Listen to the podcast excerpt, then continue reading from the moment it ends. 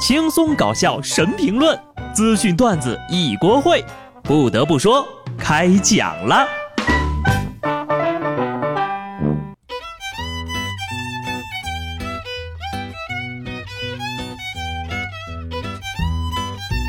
哈喽，听众朋友们，大家好，这里是有趣的。不得不说，我是机智的小布。说实话啊，最近的节目呢，确实不够有趣儿，但是长知识呀，很追热点。嘿嘿。不知道大家发现没有啊？就是最近这个娱乐圈呢也消停了很多，很长一段时间都没有再占用社会公共资源了。可是就在这二月份的尾巴、三月份的前奏期间，原本老老实实不占用社会公共资源的当红小生，却因为粉丝们的骚操作，强行占领了头条。那么这位当红小生到底是谁呢？大家伙应该也已经猜到了。就是这两年红得发紫的肖战哥哥，而这场因为一条举报小黄文的微博，却波及了饭圈、同人圈、耽美圈、小说圈，甚至影视圈、广告圈、公关圈的娱乐圈大事件，更是将人在家中坐，锅从天上来的当事人肖战，活生生的逼成了这次风暴中心的活靶子。不得不说，这件事情的影响力啊，绝对堪称二零二零年娱乐圈第一大事，被无数吃瓜群众命名为“二二七大团结事件”。可能大多数听友呢也不太清楚到底发生了什么事儿啊，就连我自己也是懵的，所以我就把自己在网上查到的剧情跟各位盘一盘。二月二十四号下午一点钟，微博用户滴滴出逃记在微博发布同人文章下坠最新一章的连载。关于同人 CP、AO 三之类的名词呢，大家就自行学习了啊。就是这样啊，这个一部以肖战、王一博为原型的同人耽美文，成了这次事件的导火索。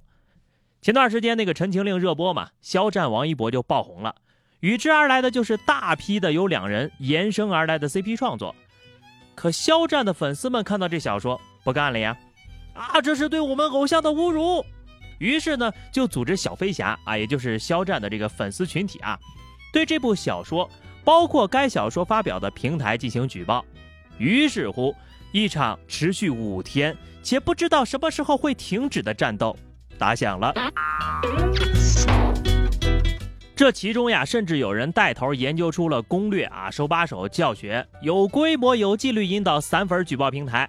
饭圈女孩的力量，相信大家都有所耳闻了吧？就在小飞侠们的这番操作之下，二月二十九号晚上，A O 三被禁了。因为 A O 三被禁呢，导致一些在乐乎进行创作的产出者呀，认为，哎呀，我这一块可能也不太安全啊。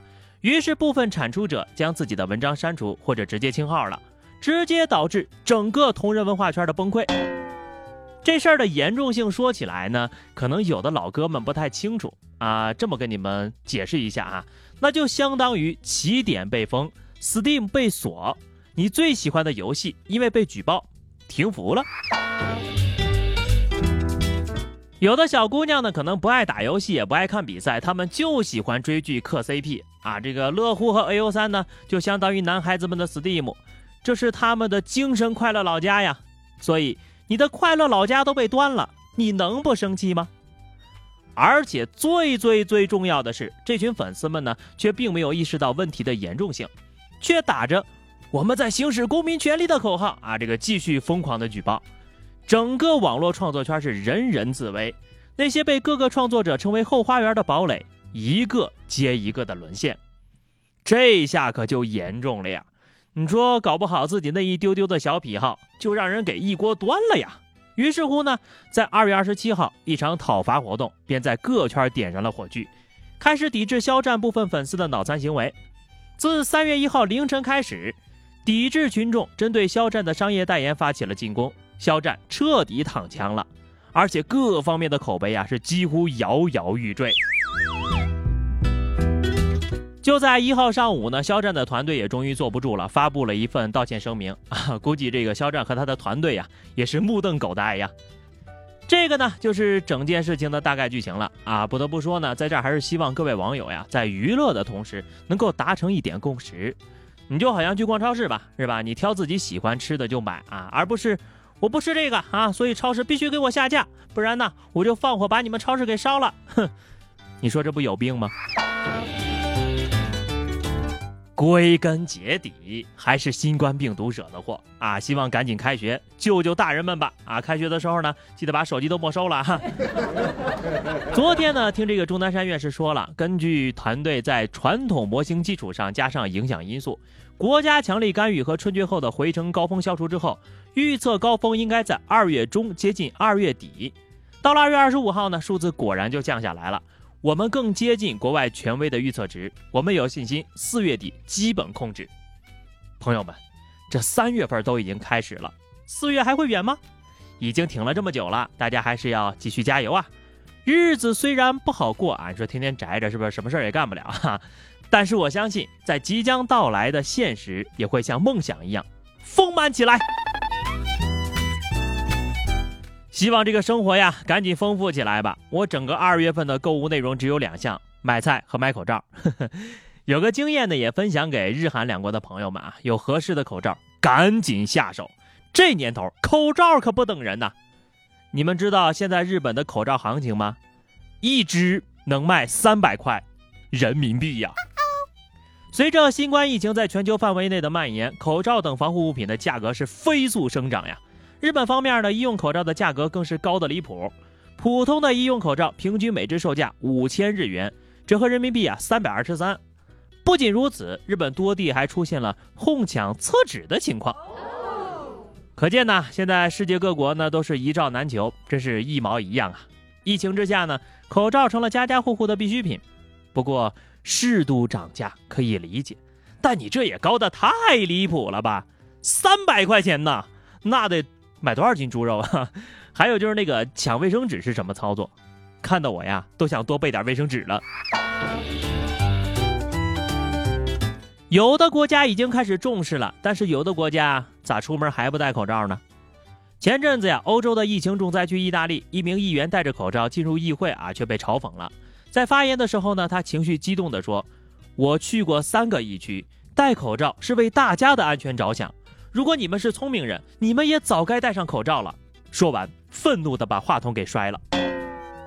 在意大利戴口罩变得格格不入了，我们这边呢是不戴口罩就跟见到鬼一样。哎，真是不一样哈！想戴就戴吧，不要在乎别人的眼光。这就好像呀，一个正常人去到一个精神病院里，人家好言相劝却不听，不戴口罩啊，等到你意识到的时候必须要戴了，就晚了。那会儿呀。门都不能出了，亡羊补牢，为时不晚。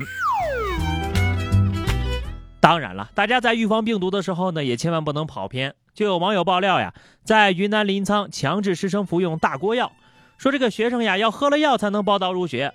临沧教体局的值班人员说了：“哎呀，我们这种中药呢，能对新冠病毒起到预防的作用。”紧接着，这个行为呢就被紧急叫停了。是教体局也说了啊，这本意呢只是倡议学生服用，不晓得啊这个被一些地方给曲解了意思了。能够预防病毒，这要多少钱？给我来一百份我求求你们了啊，别黑中医了行吗？这肯定不是中医的锅，就是那些心怀不轨的黑商的锅。权威专家不早就说了吗？吃药起不到预防作用，现阶段没有特效药呀。你是没长耳朵听不见？还是没长眼睛看不着啊！现在呢，好消息是一天接一天的，多个省区市的确诊病例已经做到了连续好几天的零新增了，所以希望各位呢就不要再整幺蛾子，扰乱社会的治安了啊！那么以上呢就是本期节目的全部内容，最后的最后还是忍不住要提醒大家一下啊，今天呢就四号了，也是月初了啊，你的花呗该还了哟。下期不得不说，我们不见不散，拜拜。